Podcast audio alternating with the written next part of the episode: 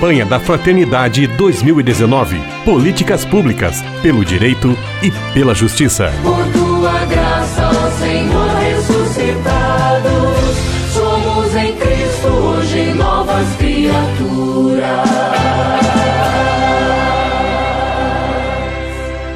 Nossa série de entrevistas abordando o tema da campanha da Fraternidade 2019, Fraternidade e Políticas Públicas. Hoje o nosso assunto vai ser o tema das políticas públicas e a assistência social. Nós temos a alegria de receber a Rosângela Pesotti. Ela é do nosso Serviço Franciscano de Solidariedade, é doutora em Serviço Social pela Pontifícia Universidade Católica de São Paulo e se dispôs a estar conosco para conversar sobre o assunto.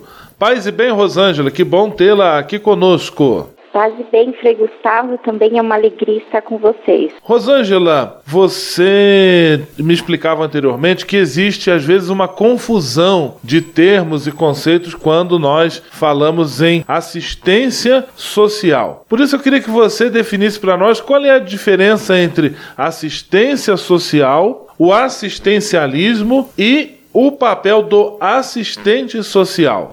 Frei, essa é uma pergunta bastante importante para a gente distinguir esses conceitos. Começando pelo mais simples, que é o assistente social, esse é um profissional que se forma em serviço social e que atua não só em políticas públicas, atua em vários espaços da sociedade, em empresas, em organizações sociais, em um leque de locais, tem uma gama de atividades muito grande. Então, ele é um profissional que também atua na assistência social, mas o assistente social ou profissional de serviço social, ele é um trabalhador que se forma em serviço social para atuar em vários espaços da sociedade também muitas vezes nós escutamos falar que a política de assistência social ela é assistencialista, mas tem uma distinção. O assistencialismo é uma prática muitas vezes olhada de forma pejorativa, mas ela não é. Na verdade, o assistencialismo são ações que são desenvolvidas para o socorro imediato de alguma necessidade. Por exemplo, quando nós temos aí um, um, um, uma, uma enchente, quando a gente tem um incêndio, são feitas várias ações pontuais para sanar um problema imediato, que são ações assistencialistas. Por quê? Porque elas muitas vezes ela não tem uma continuidade ou ela não tem um objetivo maior do que sanar ali um problema no, naquele momento. A assistência social, enquanto uma política pública, ela foi constituída a partir da Constituição de 1988. Até então, no Brasil, nunca a assistência social ela foi concebida enquanto um direito das pessoas.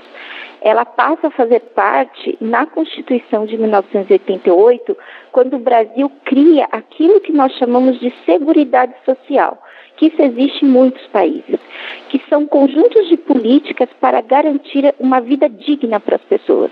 Então, na Constituição, o Brasil elegeu três grandes políticas de seguridade social, que é a saúde, previdência social e a última, a assistência social. Então, a assistência, ela é um direito. A assistência social é um direito previsto em lei e que se concretiza através das políticas de, de assistência social. Estamos conversando com a Rosângela Pesotti, assistente social, ela é coordenadora técnica do nosso Serviço Franciscano de Solidariedade, presente conosco em nossa série de entrevista. Rosângela, você acabou de explicar que a assistência social é um direito. Quem tem este direito? Na legislação da assistência, ela não coloca assistência como uma política universal, ou seja, para todos, mas ela faz um recorte dizendo que a assistência é uma política para quem dela necessitar, ou seja, para as pessoas que estão em situação que nós chamamos de vulnerabilidade social. A vulnerabilidade na assistência ela é entendida sobre dois aspectos. A vulnerabilidade material, pessoas que estão com carências materiais, que não conseguem manter a sua vida, sua, o seu direito à alimentação, à moradia, o seu direito à vestimenta, né, que não conseguem manter as suas condições materiais dignas de sobrevivência. Mas, por outro lado, a assistência, ela também olha as vulnerabilidades do ponto de vista das relações. Também para assistência, assistência, as pessoas que têm vínculos familiares rompidos, violados, aqueles que têm vínculos sociais, né, também violados, né, ou rompidos, que é o seu lugar de origem, a sua comunidade, também são pessoas que estão em situação de vulnerabilidade.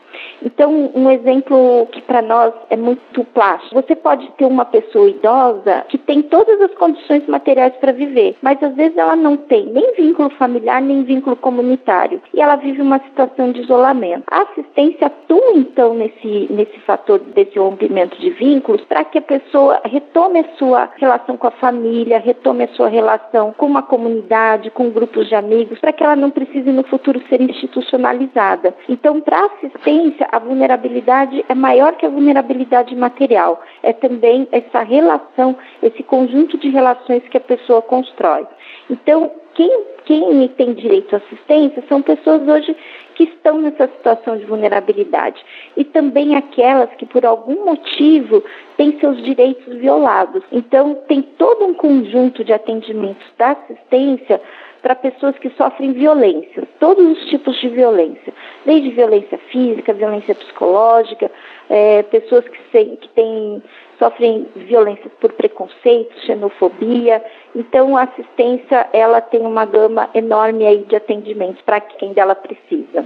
Presente conosco a Rosângela Pesotti conversando sobre políticas públicas e assistência social. Nós vamos continuar o nosso bate-papo, Rosângela, no próximo programa, aprofundando-nos um pouquinho mais sobre este assunto. Por enquanto, muito obrigado, um grande abraço, paz e bem. Paz e bem, Frei Gustavo, um abraço. Pelo direito e a justiça libertados, povos, nações de tantas raças e culturas. Campanha da Fraternidade 2019. Políticas públicas pelo direito e pela justiça. Por tua graça, ó Senhor.